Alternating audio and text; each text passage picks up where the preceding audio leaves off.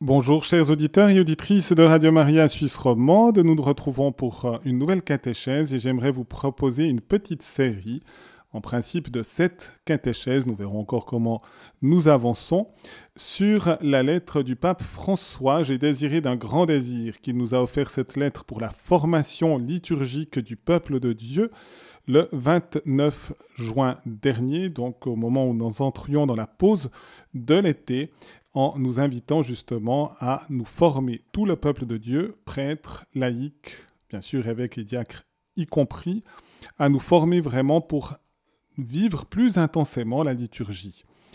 Et si j'ai choisi ce thème, c'est aussi parce que tout prochainement, en Suisse romande, nous aurons l'introduction de la nouvelle traduction du missel romain qui va nous aider tout en demandant un effort d'intégration de cette, ces nouveaux textes que nous aurons, un certain nombre de changements pour les fidèles laïcs, un peu plus de changements aussi pour les prêtres.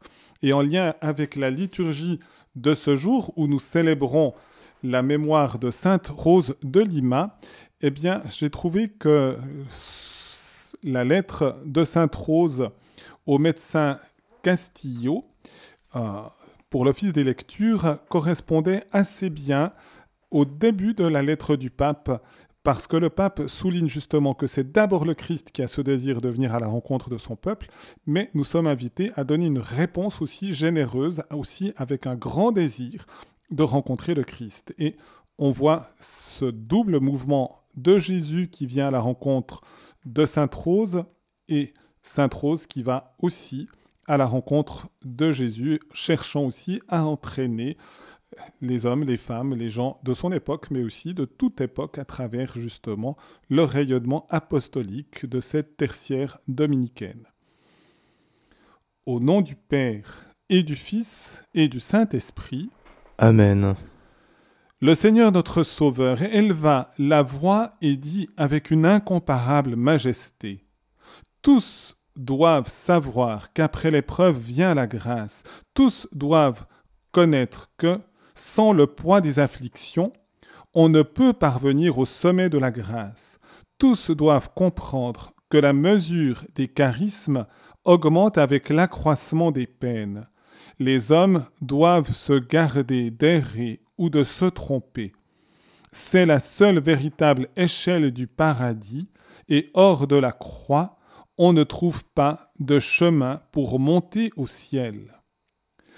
Lorsque j'entendis ces paroles, un élan très fort m'emporta comme pour me faire venir au milieu de la rue, afin que je dise, avec de grands cris, à tous les gens de tout âge, sexe et condition. Écoutez, peuple, écoutez, tout le monde, sur l'ordre du Christ, en employant les paroles sorties de sa bouche. Je vous en avertis, nous ne pouvons acquérir la grâce si nous ne souffrons pas d'affliction.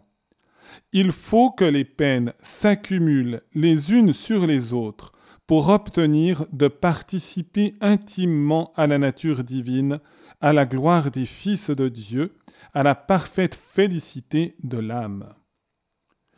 Le même aiguillon me poussait à prêcher la beauté de la grâce divine. Gloire soit au Père et au Fils et au Saint-Esprit, comme il était au commencement, maintenant et toujours, et dans tous les siècles des siècles. Amen.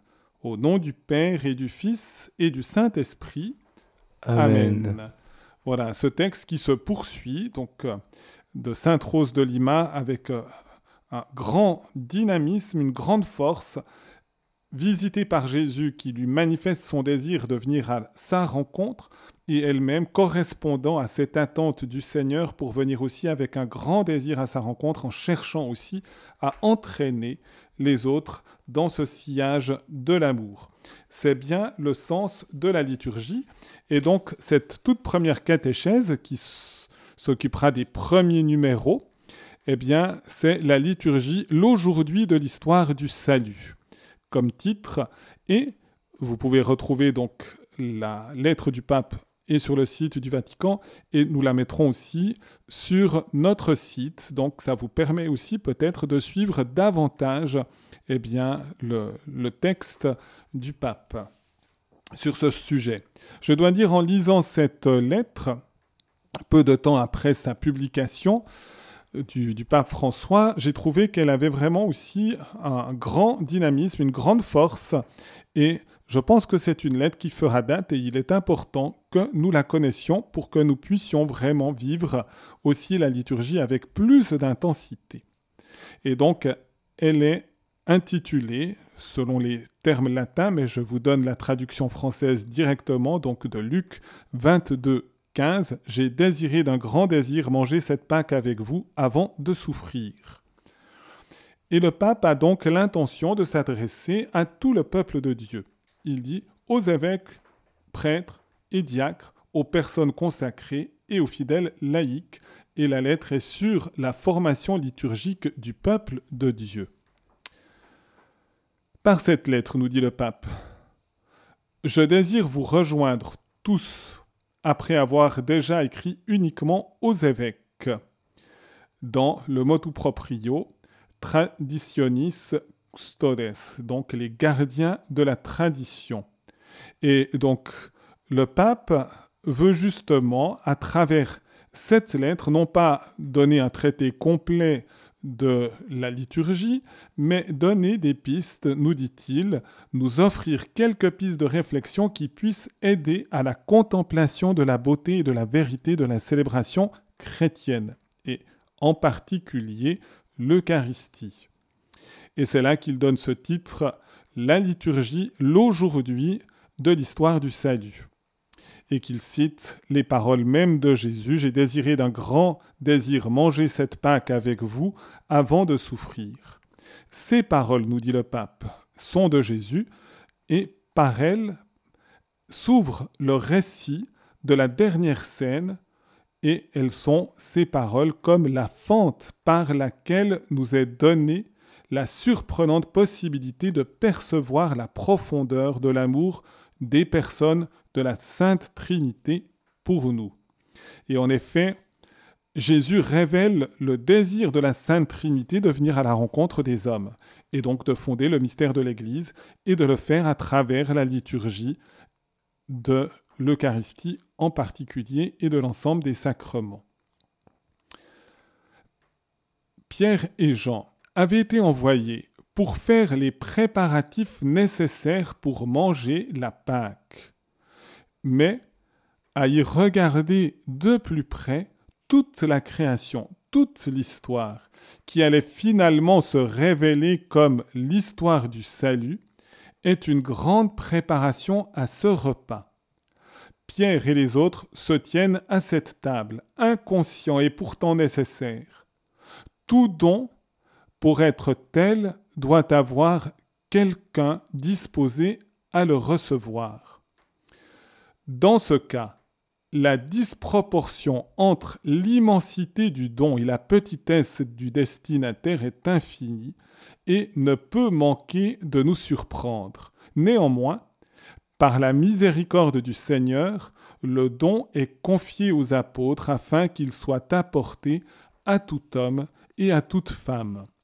Ici, ce qu'il est important de comprendre et qui est essentiel à la vie liturgique et au sacrement, c'est que le don qui est gratuit de la part de Dieu, et qui est un immense don puisqu'il nous est donné le mystère même de Jésus et l'événement pascal qui est l'événement central de l'histoire de toute l'humanité, eh bien, doit avoir une correspondance pour l'accueillir. Nous sommes appelés à accueillir ce don. Et ce n'est pas un accueil purement matériel. Ce n'est pas juste euh, on fait un don, je le prends. Je le prends parce que j'ai une ouverture d'amour. Et c'est pourquoi vivre et se former dans la liturgie, c'est finalement augmenter sa capacité de recevoir profondément ce don d'une valeur infinie, alors que nous-mêmes, nous sommes dans le fini et nous sommes limités. Mais si nous laissons finalement le, la puissance d'amour nous envahir, alors nous recevrons toujours plus profondément ce don, même si justement l'événement peut se répéter, même quotidiennement, et en particulier le jour du Seigneur, le dimanche, avec l'Eucharistie dominicale. Donc, retenez ce point capital, le cœur de chaque homme doit être préparé à ce don qui nous dépasse complètement. Personne n'avait gagné sa place à ce repas. Tout le monde a été invité, ou plutôt tous ont été attirés par le désir ardent que Jésus avait de manger cette Pâque avec eux. Il sait qu'il est l'agneau de ce repas de Pâques. Il sait qu'il est la Pâque. C'est la nouveauté absolue de ce repas. La seule vraie nouveauté de l'histoire qui rend ce repas unique et pour cette raison ultime non reproductible. La dernière scène. Cependant, son désir infini de rétablir cette communion avec nous, qui était et reste son projet initial, ne sera pas satisfait tant que tout homme de, que tout homme de toute tribu, langue, peuple et nation n'aura pas mangé son corps et bu son sang. C'est pourquoi ce même repas sera rendu présent jusqu'à son retour dans la célébration de l'Eucharistie. Dans l'histoire, le moment du jeudi saint, la première scène, le moment de la passion du Christ, le vendredi saint, il y a bientôt 2000 ans, le jour de Pâques sont un événement unique dans l'histoire. Jésus ne refait pas ça à chaque génération. Par contre, en instituant le sacrement de l'Eucharistie, il permet à cet unique événement de se perpétuer et de perpétuer cette présence de cet unique événement tout au long de l'histoire. Et la raison est que eh bien, tous les hommes et toutes les femmes n'existaient pas au moment même où Jésus offrait sa vie sur l'autel de la croix. Que les générations se succèdent au cours de l'histoire, et pour que cet événement rejoigne toutes les personnes au cours de l'histoire, eh bien, il faut justement ce sacrement qui permet à l'événement de se rendre présent tout au long de l'histoire et donc de rejoindre toutes les personnes de tous les lieux, de tous les temps. Et dans ce sens, eh bien, nous allons découvrir que nous sommes associés, nous avons nous-mêmes à le vivre, mais nous avons aussi à engager les hommes et les femmes, toutes les personnes que nous rencontrons, à découvrir finalement cet immense don et à s'ouvrir à cet immense don, à ce don d'une valeur infinie, puisqu'il s'agit véritablement du Verbe de Dieu qui s'est fait chair, de la deuxième personne de la Sainte Trinité qui a épousé notre humanité et qui veut se donner à nous. Le monde ne le sait pas encore, mais tous sont invités au repas des noces de l'agneau. C'est l'Apocalypse 19, 9. Je dis déjà un petit moment, un petit mot. Dans l'invitation à la communion, on mentionnera, et je m'aperçois que pas mal de personnes sont un peu déconcertées, ceux qui ont déjà commencé à pratiquer la nouvelle traduction du missel romain, lorsqu'on parle du repas des noces de l'agneau. C'est d'abord dans l'éternité qu'aura ces noces, elles seront éternelles, c'est l'union du Christ, agneau de Dieu et de l'Église, mais l'Eucharistie est une anticipation de ce grand festin de noces éternelles. Pour être admis au festin, il suffit de porter l'habit nuptial de la foi qui vient de l'écoute de sa parole. Le pape fait référence pour l'écoute de la parole à Romains 10, 17. Mais sans le mentionner, l'habit nuptial, c'est une parabole de Jésus où de nombreux invités avaient été invités aux noces du Fils et donc, et donc des noces de Jésus ont décliné l'invitation. Ensuite, il envoie de nouveaux serviteurs, puisque certains avaient refusé pour remplir la salle de noces, en disant prenez vraiment de toutes sortes, sans distinction. Et puis ensuite, quand il vient en quelque sorte inspecter les invités, il envoie un qui ne portait pas l'habit nuptial. Et nous avons une magnifique catéchèse de Saint Augustin sur cet habit en disant qu'est-ce que c'est cet habit? Et en particulier, il dit est-ce que c'est les sacrements? Et il répond non. Cet habit, c'est l'habit de la charité. les sacrements sont appelés normalement à nous donner cet habit nuptial de la charité. C'est leur rôle. Mais de nouveau, c'est possible dans la mesure où le cœur est ouvert. Et ce n'est pas automatique. Et c'est pourquoi on peut vivre les sacrements comme on pouvait rencontrer du temps où il était sur la terre en pèlerinage Jésus en ayant un cœur qui est fermé. On voit des pharisiens, des, des Romains refuser finalement cette ouverture à Jésus et d'autres, des petites gens, même des pêcheurs, eux, s'ouvrent pour recevoir cette communion avec Jésus. Et il en est de même par rapport à la relation que nous pouvons avoir avec les sacrements.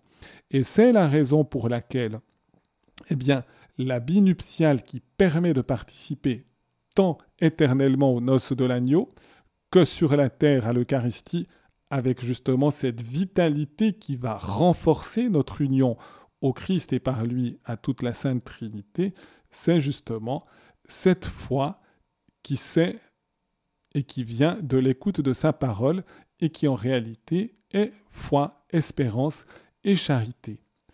Nous ne devrions pas nous permettre, ne serait-ce qu'un seul instant de repos, sachant que tous n'ont pas encore reçu l'invitation à ce repas, ou que d'autres l'ont oublié ou se sont perdus en chemin dans les méandres de la vie humaine.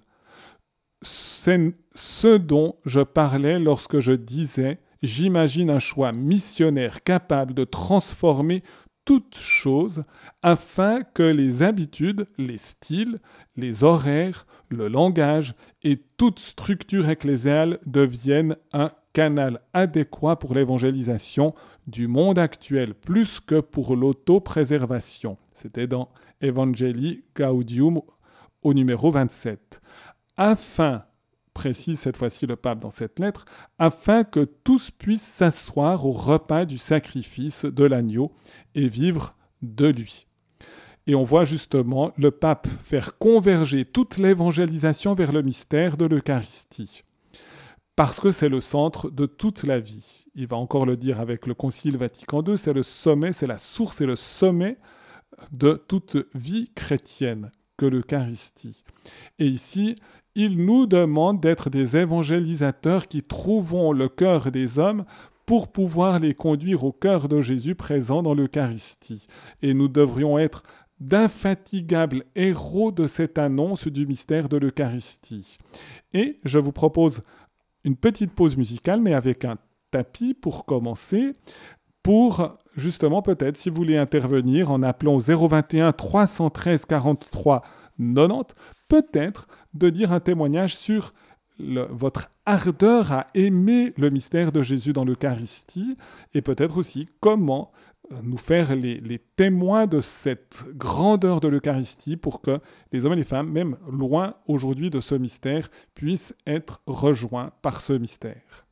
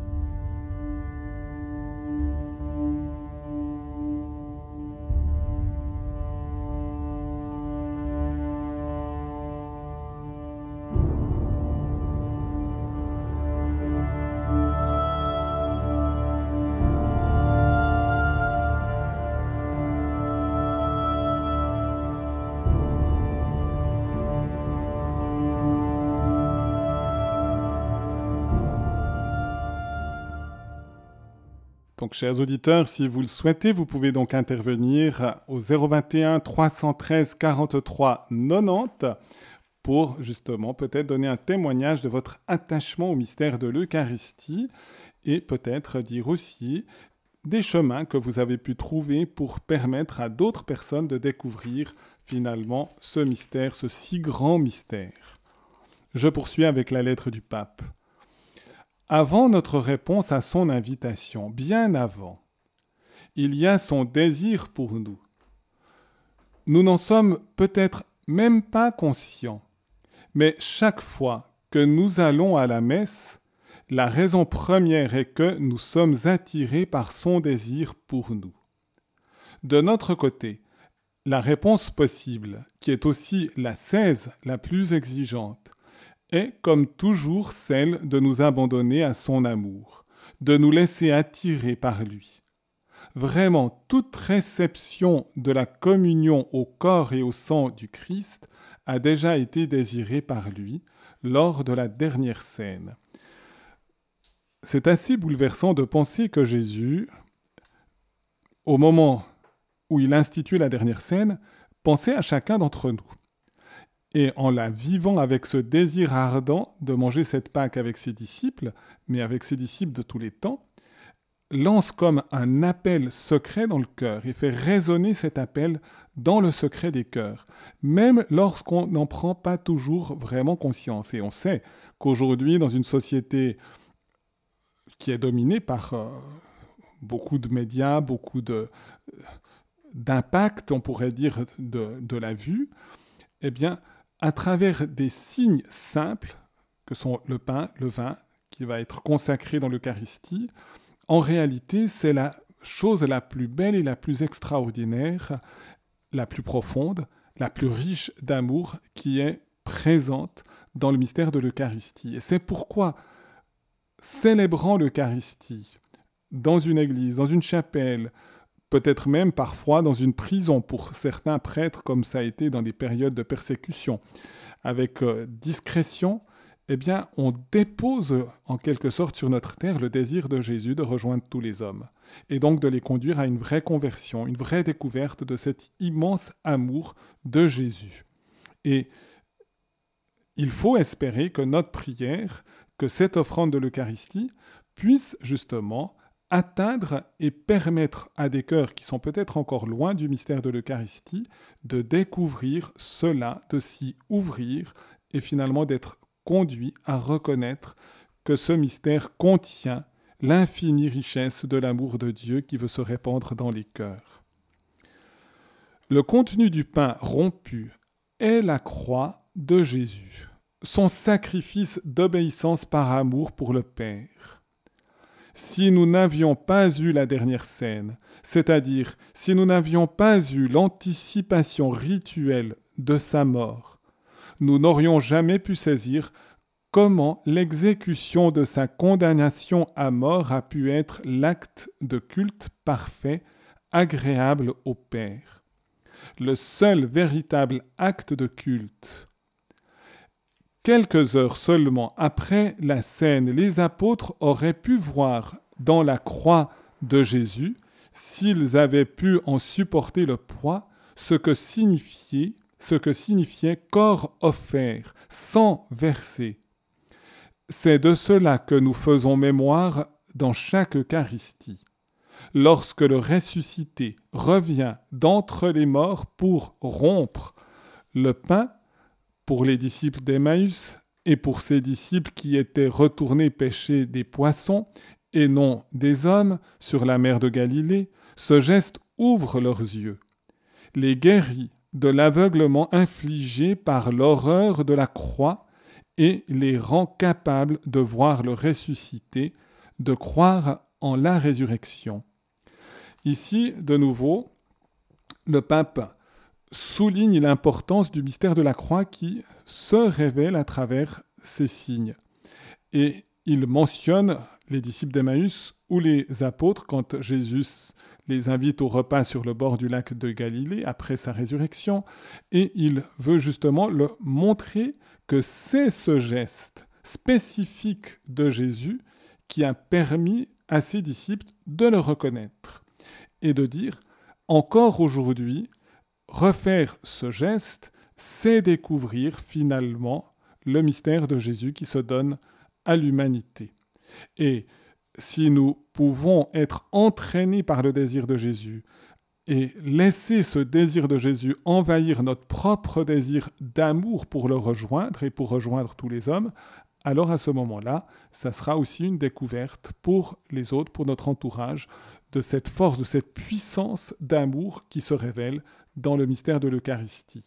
Et en effet, le pape dit, c'est le culte par excellence, l'offrande par excellence faite au Père par Jésus dans l'obéissance et par nous, l'Église, en union avec Jésus. Et c'est justement quelque chose d'important de redécouvrir, d'offrir, de s'offrir en union avec le Christ au Père comme culte, ça a une valeur et pour Dieu, ce sera l'occasion de déverser des torrents de bénédiction et donc d'amour sur l'humanité. Si nous étions arrivés d'une manière ou d'une autre à Jérusalem après la Pentecôte et que nous avions ressenti le désir non seulement d'avoir des informations sur Jésus de Nazareth, mais plutôt le désir de pouvoir encore le rencontrer, nous n'aurions eu d'autre possibilité que celle de rechercher ses disciples pour entendre ses paroles et voir ses gestes plus vivants que jamais. Nous n'aurions pas d'autre possibilité de vraie rencontre avec lui que celle de la communauté qui célèbre. C'est pourquoi l'Église a toujours protégé comme son trésor le plus précieux le commandement du Seigneur. Faites ceci en mémoire de moi. Et en effet, si Jésus n'avait pas rajouté cette parole Faites ceci en mémoire de moi, il n'y aurait eu que la Sainte Seine. Mais parce qu'il donne cet ordre à ses apôtres, et par la suite à leurs successeurs, les évêques et les prêtres qui reçoivent aussi le pouvoir de consacrer le corps et le sang du Christ à partir du pain et du vin qu'ils offrent, eh bien, nous avons ce même mystère qui traverse toute l'histoire. Et si nous voulons faire l'expérience, c'est justement dans la liturgie des sacrements et spécialement de l'Eucharistie. Nous ne parlons pas seulement de Jésus, ce n'est pas des concepts sur Jésus, ce n'est pas une leçon d'histoire qui est faite, c'est une véritable rencontre. Et en effet, les apôtres avec Marie, les saintes femmes, la première communauté, savaient qu'à travers la liturgie de l'Eucharistie, ils rencontraient réellement leur Seigneur, celui qu'ils avaient aimé, celui qu'ils avaient touché dans leur vie sur la terre, et que maintenant ils pouvaient encore le toucher, en faire l'expérience à travers les sacrements. Et c'est cela aussi que nous avons à redécouvrir quand nous participons à la liturgie de l'Eucharistie. Dès le début, l'Église était consciente qu'il ne s'agissait pas d'une représentation, aussi sacrée soit-elle, de la scène du Seigneur. Cela n'aurait eu aucun sens, et personne n'aurait pu penser à mettre en scène, surtout devant les yeux de Marie, la mère du Seigneur, ce moment le plus élevé de la vie du Maître. Dès le début, l'Église avait compris, éclairée par l'Esprit Saint, que ce qui de Jésus était visible, ce qui pouvait être vu avec les yeux et touché avec les mains, ses paroles et ses gestes, le caractère concret du Verbe incarné, tout de lui était passé dans la célébration des sacrements. C'est ça qui est capital, de se rendre compte que la vie concrète de Jésus, mais maintenant ayant passé par les souffrances de sa passion et étant entré dans la gloire de sa résurrection, se révèle, agit à travers les sacrements. Et justement, ce n'est pas une représentation type théâtral, même d'un théâtre d'une certaine manière sacré, mais toujours un théâtre, c'est une réalité qui est transmise.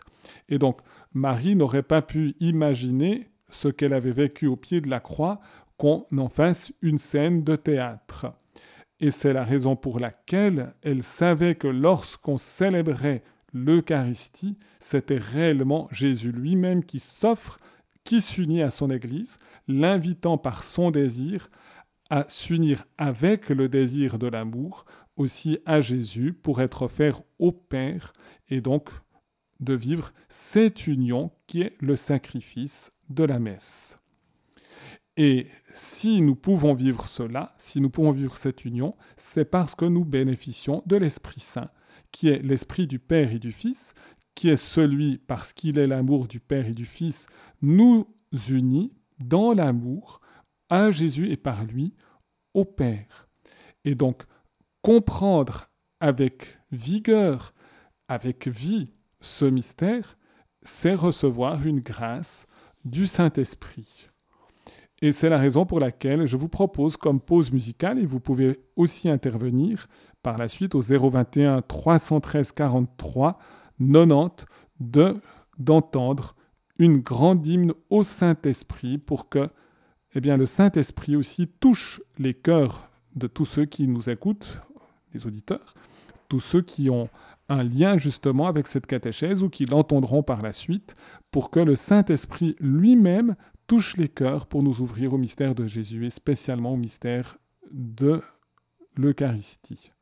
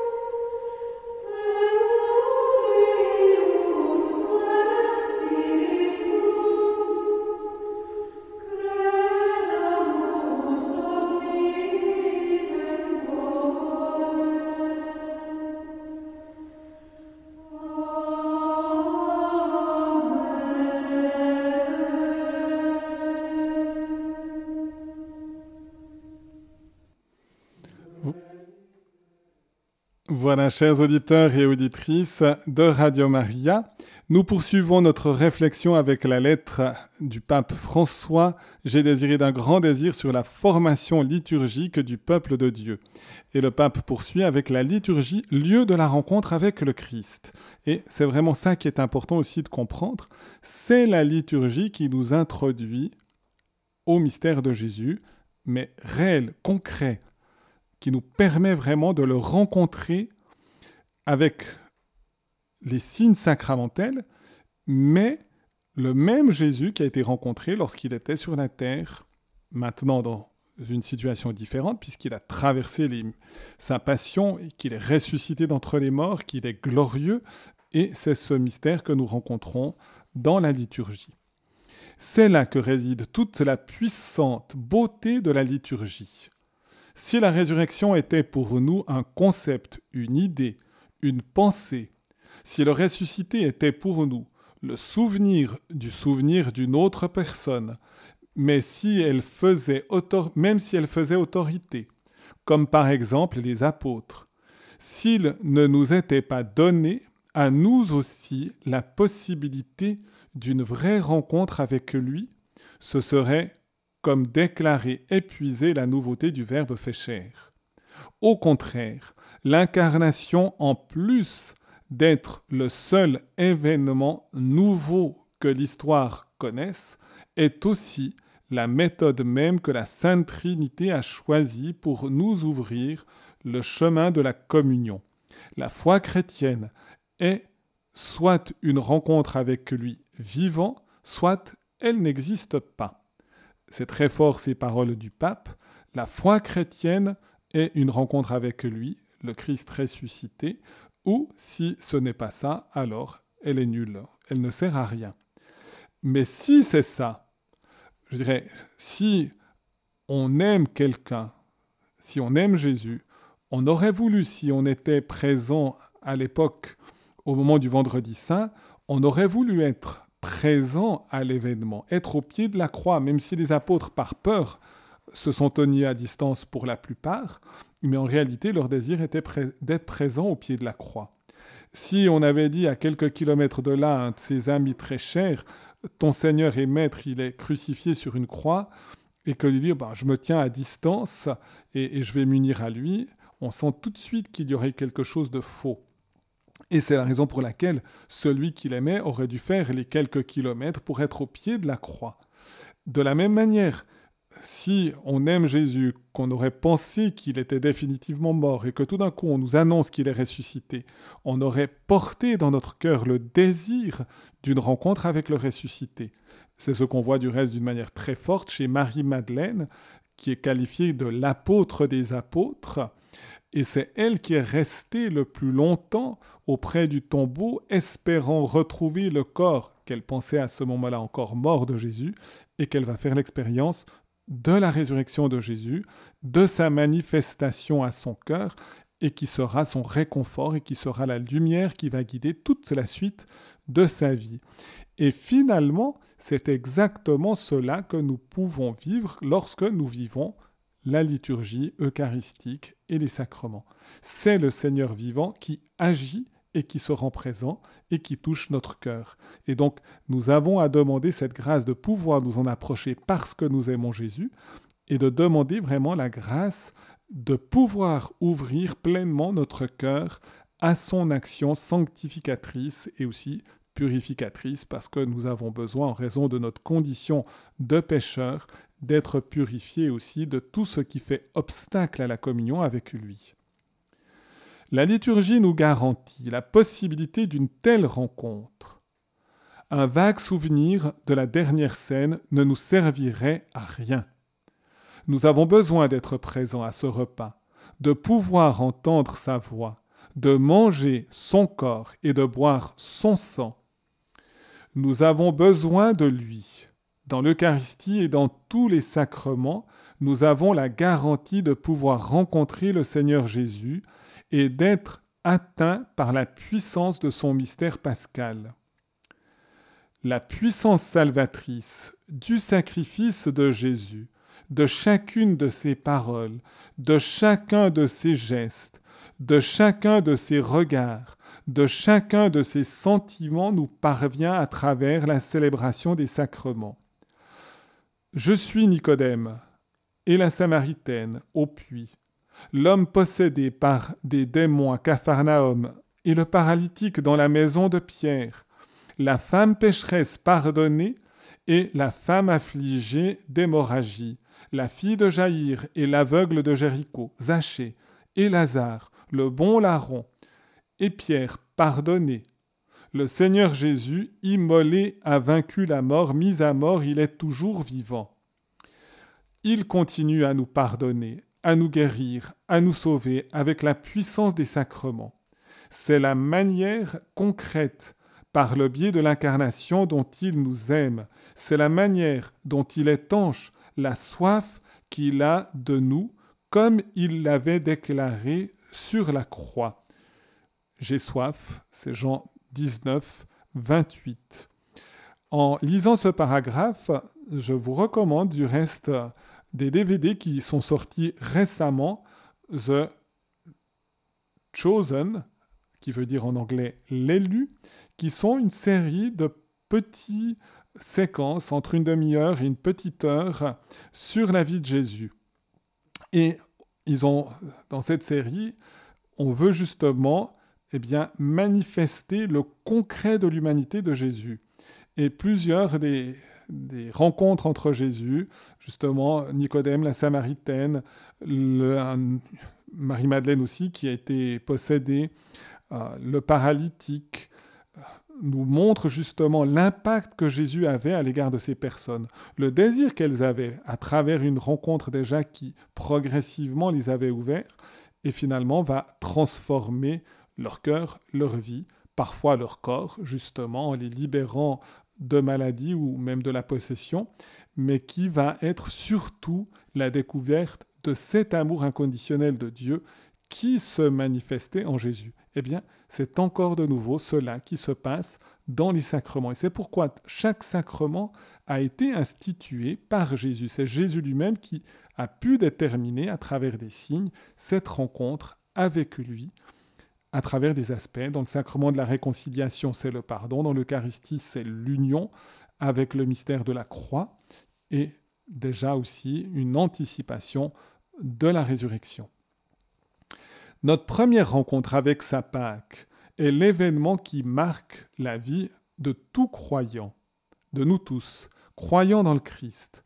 Notre baptême, il ne s'agit pas d'une adhésion intellectuelle à sa pensée, ni de l'acceptation d'un code de conduite imposé par lui.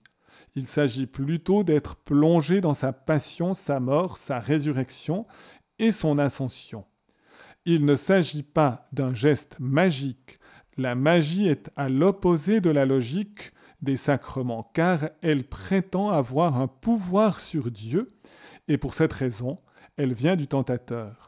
En parfaite continuité avec l'incarnation, en vertu de la présence et de l'action de l'Esprit, la possibilité de mourir et de ressusciter dans le Christ nous est donnée. Et en effet, la magie, c'est un acte qui porte, on pourrait dire, son efficacité par l'acte lui-même qui est posé, indépendamment de l'ouverture du cœur de celui qui le reçoit. Or, Jésus, lorsqu'il vient par les sacrements, c'est réellement lui qui agit, et ce qu'il fait ne dépend pas de nous, c'est nous qui dépendons de ce fait pour nous ouvrir à Dieu et nous n'avons aucun pouvoir sur Dieu, sinon de nous ouvrir librement dans l'amour à cette réception de la puissance d'amour de Jésus. Et c'est ça le mystère finalement des sacrements et de l'Eucharistie. La manière dont cela se passe est émouvante. La prière pour la bénédiction de l'eau baptismale nous révèle que Dieu a créé l'eau précisément en pensant au baptême. C'est très fort aussi, et il va le poursuivre, le pape, de cette compréhension. La création, pourrait dire, de cette créature qui est l'eau, a été faite non seulement pour que nous ayons la vie, mais pour que nous ayons la vie même de Dieu à travers la grâce du baptême. Et lorsque Dieu a créé l'eau, il pensait déjà d'une certaine manière à chacun de ceux qui allaient bénéficier de l'eau baptismale pour pouvoir être régénérés dans la vie du Christ et participer à la dignité d'enfant de Dieu. Cela signifie que lorsque Dieu a créé l'eau, il pensait au baptême de chacun d'entre nous. Et cette pensée l'a accompagné tout au long de son action dans l'histoire du salut. Chaque fois que, avec un dessin précis, il a voulu se servir de l'eau. C'est comme si, après l'avoir créée, il voulait la perfectionner pour en faire l'eau du baptême. C'est ainsi qu'il a voulu la remplir du mouvement de son esprit planant sur la surface des eaux. Les tout premiers versets de la Genèse. C'est même le deuxième verset de toute la Bible. Afin qu'elle contienne en germe le pouvoir de sanctifier. Il s'en est servi pour régénérer l'humanité lors du déluge. C'est Genèse 6. Il l'a dominée en la séparant pour ouvrir un chemin de libération dans la mer Rouge. C'est Exode 14. Il l'a consacrée dans le Jourdain en immergeant la chair du Verbe imprégné de l'Esprit. C'est le baptême de Jésus décrit dans les évangiles. Enfin, il l'a mélangée au sang de son Fils don de l'Esprit inséparablement uni au don de la vie et de la mort de l'agneau immolé pour nous. Et de son côté transpercé, il l'a répandu sur nous. C'est Jean 19, 34. C'est dans cette eau que nous avons été immergés afin que par sa puissance nous puissions être greffés dans le corps du Christ et qu'avec lui nous ressuscitions à la vie immortelle. Et c'est un texte que nous avons lors de la veillée pascale, lorsque nous avons le baptême des adultes ou des enfants aussi en âge scolaire, Romains 6, 1 à 11, et qui nous montre justement l'action du ressuscité dans le baptême.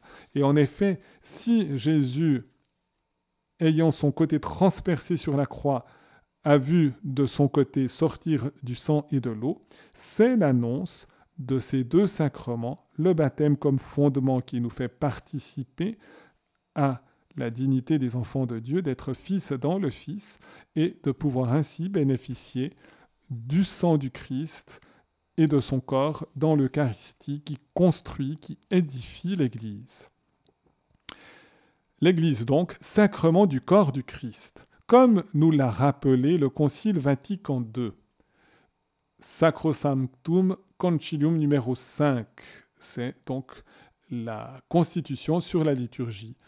En citant l'Écriture, les pères et la liturgie, les piliers de la tradition authentique, c'est du côté du Christ endormi sur la croix qu'est né l'admirable sacrement de toute l'Église. Le parallèle entre le premier et le nouvel Adam est étonnant. De même que du côté du premier Adam, après l'avoir plongé dans un profond sommeil, Dieu a tiré Ève, de même, du côté du nouvel Adam, endormi dans le sommeil de la mort sur la croix, naît la nouvelle Ève, l'Église.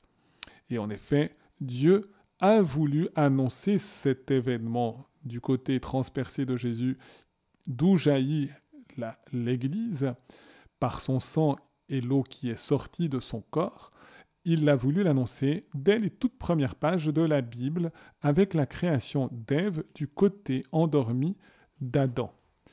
L'étonnement pour nous réside dans les paroles que nous pouvons imaginer que le nouvel Adam s'est approprié en regardant l'Église. Et le pape cite Genèse 2, 23. Cette fois, c'est l'os de mes os, la chair de ma chair et c'est un cri d'émerveillement. D'Adam à l'égard d'Ève, c'est un cri d'émerveillement de Jésus devant le mystère de l'Église qu'il est en train de fonder par cet amour qui se répand sur l'humanité. Pour avoir cru à sa parole et être descendu dans les eaux du baptême, nous sommes devenus l'os de ses os et la chair de sa chair. C'est donc bien quelque chose de très concret, qui nous est révélé. Et en effet, comme membres du corps du Christ qui est l'Église, nous sommes vraiment unis au Christ qui est la tête, où nous sommes son épouse, les membres de son épouse, le corps de son épouse, que Jésus chérit comme époux de son Église. Et c'est ce mystère qui se fait par l'échange du corps de Jésus présent dans l'Eucharistie avec notre corps, cette union dans la communion qui nous unit à tout ce mystère de l'Eucharistie. Sans cette incorporation, il n'y a aucune possibilité de vivre la plénitude du culte rendu à Dieu. En effet, il n'y a qu'un seul acte de culte parfait et agréable au Père, à savoir l'obéissance du Fils, dont la mesure est sa mort sur la croix. La seule façon de participer à son offrande est de devenir des fils dans le Fils. C'est le don que nous avons reçu. Le sujet qui agit dans la liturgie est toujours et uniquement le Christ, Église, le corps mystique du Christ. Donc dans la liturgie, c'est toujours en union le Christ et l'Église. Le corps mystique du Christ qui est justement tête et corps. Et c'est cela justement que nous vivons dans la liturgie eucharistique. Le sens théologique de la liturgie.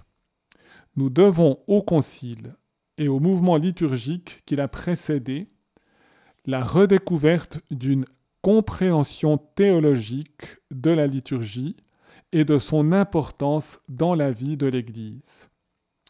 De même que les principes généraux énoncés dans Sacrosanctum Concilium ont été fondamentaux pour la réforme de la liturgie, donc la Constitution sur la liturgie, il continue à l'être pour la promotion de cette célébration pleine, consciente, active et féconde.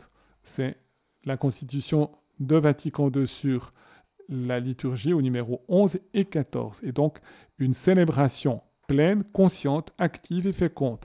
Et c'est la raison pour laquelle, pour que nous tendions à cette conscience pleine et active et féconde, féconde parce que le Christ féconde par sa propre vie notre vie, eh bien, nous avons besoin d'une formation et nous avons besoin aussi de l'expérience même de la liturgie. La liturgie étant la source première et indispensable à laquelle les fidèles peuvent puiser l'authentique esprit chrétien. Par cette lettre, je voudrais simplement inviter toute l'Église à redécouvrir, à sauvegarder et à vivre la vérité et la force de la célébration chrétienne. Je voudrais que la beauté de la célébration chrétienne et ses conséquences nécessaires dans la vie de l'Église ne soient pas défigurées par une compréhension superficielle et réductrice de sa valeur, ou pire encore par son instrumentalisation au service d'une vision idéologique quelle qu'elle soit.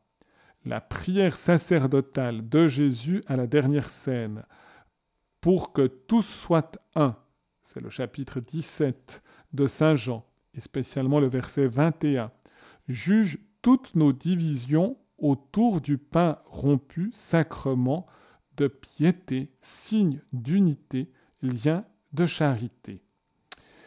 Et Jésus a prié pour l'unité des chrétiens.